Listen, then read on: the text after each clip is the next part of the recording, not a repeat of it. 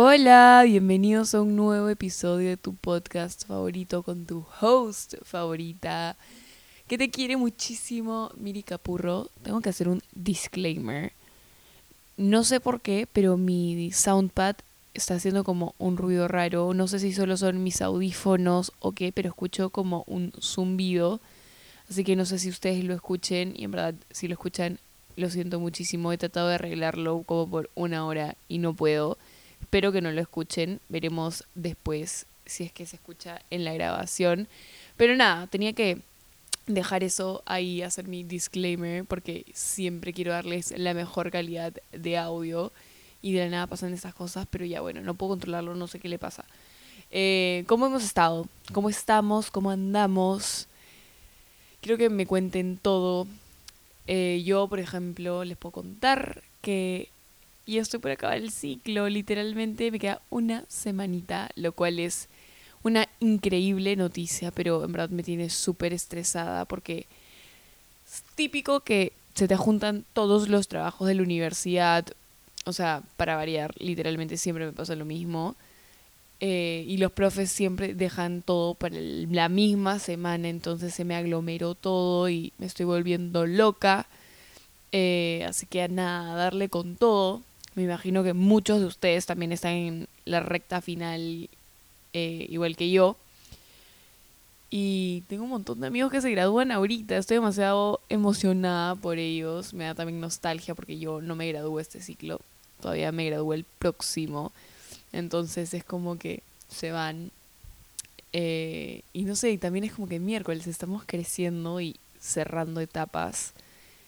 Eh, pero nada, estoy emocionada también por acabar el ciclo, pero también estresada porque estas últimas semanas son las peores, son caóticas, por eso he estado demasiado atrasada con este episodio. Eh, lo tenía como brainstormed hace ya casi una semana, o sea, ya sabía de qué quería hablar, yo tenía mis puntos clave que como siempre hago, pero no me daba el tiempo de sentarme a grabarlo. Pero ya, acá estamos. Y como siempre eh, les digo, yo me inspiro para hacer los episodios en cosas que siento que me están pasando eh, o que me pasan, porque así me fluye mejor hablar sobre el tema y no sé, como que puedo desarrollarme más, porque es algo por lo cual siento que estoy pasando, que también quizás muchos pasamos por lo mismo, entonces también pueden relacionarse con eso. Así que nada, eh, comencemos con este episodio. Bueno, la cosa va así. Antes de pandemia, yo disfrutaba muchísimo, muchísimo estando sola. Como que no me generaba ningún tipo de ansiedad quedarme sola eh, en mi casa haciendo cosas, mientras quizás todas mis amigas salían. Es más, hasta incluso disfrutaba mucho más quedarme en mi casa en mi propia compañía que salir. Pero a raíz de la pandemia me pasó esto que ahora siento que siempre tengo que estar donde reviente el cohete porque si no me voy a arrepentir y es como que me voy a perder experiencias. Fijo, han escuchado de este término en inglés que se le conoce como FOMO por sus siglas que son Fear of Missing Out. Y es rarísimo porque esto era algo que antes jamás me sucedía, o sea, no me importaba para nada lo que estén haciendo las otras personas. Si yo estaba cómoda quedándome en mi casa, en mi cama viendo Netflix, no había ningún problema. Es más, preferiría mil veces como quedarme viendo una peli que me gusta o preparándome algo de comer que disfruto antes que salir a socializar con gente que realmente no conozco, pero como que hago que los conozco de toda la vida, así, ya. Llegué a un punto antes de pandemia, ojo, recalquemos que eso es antes de pandemia. Llegué, llegué a un punto en el que estaba como tan cómoda en mi soledad que hasta mi mamá me decía, Miranda, por favor, salas, planes, no sé yo siempre le decía, pero mamá, qué mejor plan que quedarme acá haciendo mis cosas, haciendo cosas que disfruto. Literalmente una vieja. Pero está bien, porque al final lo disfrutaba, disfrutaba de mi compañía. ¿Sabes? Una vez me acuerdo que mi mamá me dijo, hija, por favor, tipo, quiero gritarte porque llegues zampada a la casa, no porque no sales, necesito que salgas, en verdad, demasiado iconic de su parte, me, me da vibes de mamá de Regina George en ese momento. Pero, pero en verdad disfrutaba mucho de estar sola y como que la pandemia me desconfiguró en ese sentido de mi vida y en otros también, pero, pero específicamente en este episodio en ese sentido. Y estoy como tratando de reprogramarme de nuevo para poder disfrutar de poder eh, estar sola, ¿no? Y no sentir esa ansiedad de no estar rodeada de gente haciendo todos, o sea, lo que todos hacen con todo el mundo. Antes, por ejemplo, lo hacía sin problema y no sé qué me pasa, pero ahora es como que me da fomo, literalmente me da fomo y no sé, me incomoda estar sola, como he intentado quedarme mientras todos mis amigos salen y es como que literalmente tengo el bichito de sal, sal, tipo puede ser una noche demasiado chévere y es como que me siento incómoda de quedarme en mi casa y tengo que estar con gente y no puedo como conectar conmigo misma. Y antes lo hacía sin problema y sé que ahora también puedo. Em, pero, pero por eso quería hacer este episodio, porque sé que nos podemos ayudar mutuamente. Siempre hago los episodios como con ese objetivo, porque ustedes también me ayudan un montón eh, cuando me escriben por DM. Así que nada, en verdad yo creo que la clave acá está en, en darle prioridad a la relación que tenemos con nosotros mismos, más que las mil y un relaciones que podemos tener con otras personas. Tenemos que reforzar la relación más larga que tenemos en la vida y esa relación es con nosotros mismos. Hay que tomarnos tiempo para conectar, para conocernos, para descubrirnos. Yo todos los días trabajo en conocerme más, en descubrirme, porque somos seres súper complejos. A veces me pasan cosas que ni siquiera entiendo por qué me pasan o por qué me siento así. Y es trabajo de nosotros mismos tomarnos el tiempo de conocernos, de sentarnos solos y decir, ok, ¿por qué me siento así? Y entendernos. Creo que vivimos en un mundo donde valoramos más la cantidad de amigos que la calidad de amigos. Yo soy honesta, mis amigos verdaderos con los que sé que puedo llamar a cualquier hora de la noche en una emergencia y van a estar ahí, no completan ni los dedos de una de mis manos. Son poquísimos. Al final es la calidad. No tenemos que enfocarnos en crear mil y un relaciones cuando quizás necesitamos solo un par buenas. Enfoquemos nuestra energía en construir meaningful relationships, tipo relaciones que verdad valgan la pena con otras personas y relaciones que valgan la pena con nosotros mismos.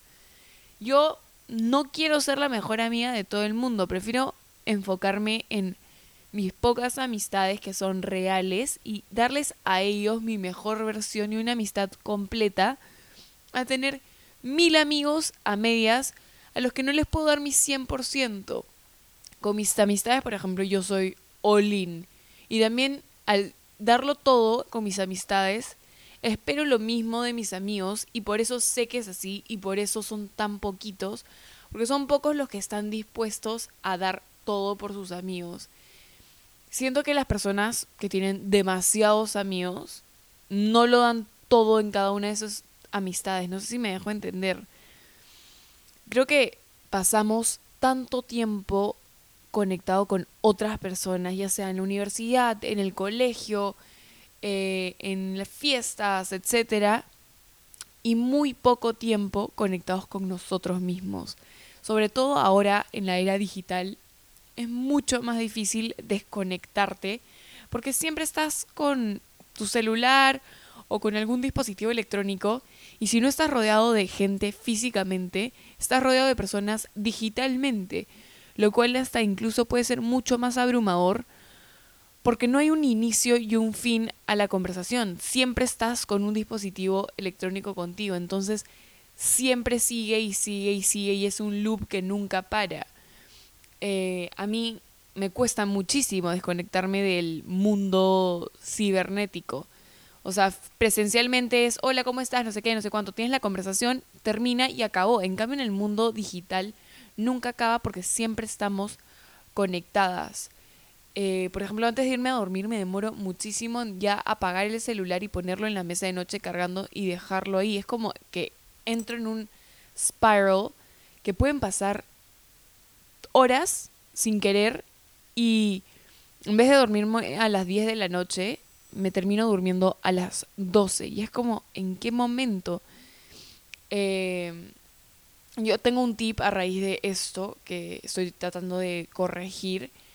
Y es que en el iPhone, les digo iPhone porque es el celular que yo tengo, hay una opción que puedes configurar cuánto tiempo como máximo quieres pasar en cada aplicación.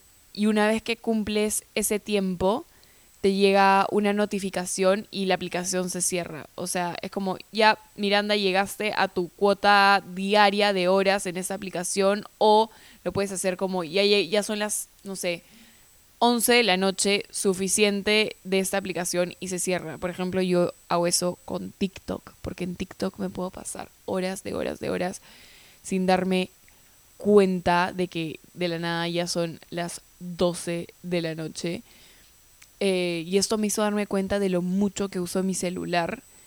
Y me ayudó también a usar ese tiempo en otras actividades que disfruto y que probablemente me nutren muchísimo más la mente y el alma. Por ejemplo, ahorita también estoy buscando clases de cerámica hace bastante tiempo, así que si saben de algún estudio chévere que enseñen eh, cerámica, roten el dato por DM porque en verdad amo el arte y quiero hacerme como ese regalito de mí para mí y ese tiempito de Miranda para Miranda. Así que nada, si alguien sabe de un estudio de cerámica acá en Lima, por favor, roten el dato. Pero bueno, volviendo al tema, eh, desconectarte y conectar contigo es cada vez una tarea más y más difícil y es un reto cada vez más grande, pero también es súper, súper necesario. Y siento que vivimos en este espiral buscando estar con más y más gente que no nos damos cuenta de que lo que necesitamos es tiempo de nosotros para nosotros. Y muchas veces lo que sucede es que hay que trabajar en el amor propio. ¿Y por qué digo amor propio? Porque muchas veces nos tenemos tan poca autoestima que no disfrutamos de nuestra propia compañía y buscamos estar haciendo cosas con personas que nos distraigan de nosotros mismos.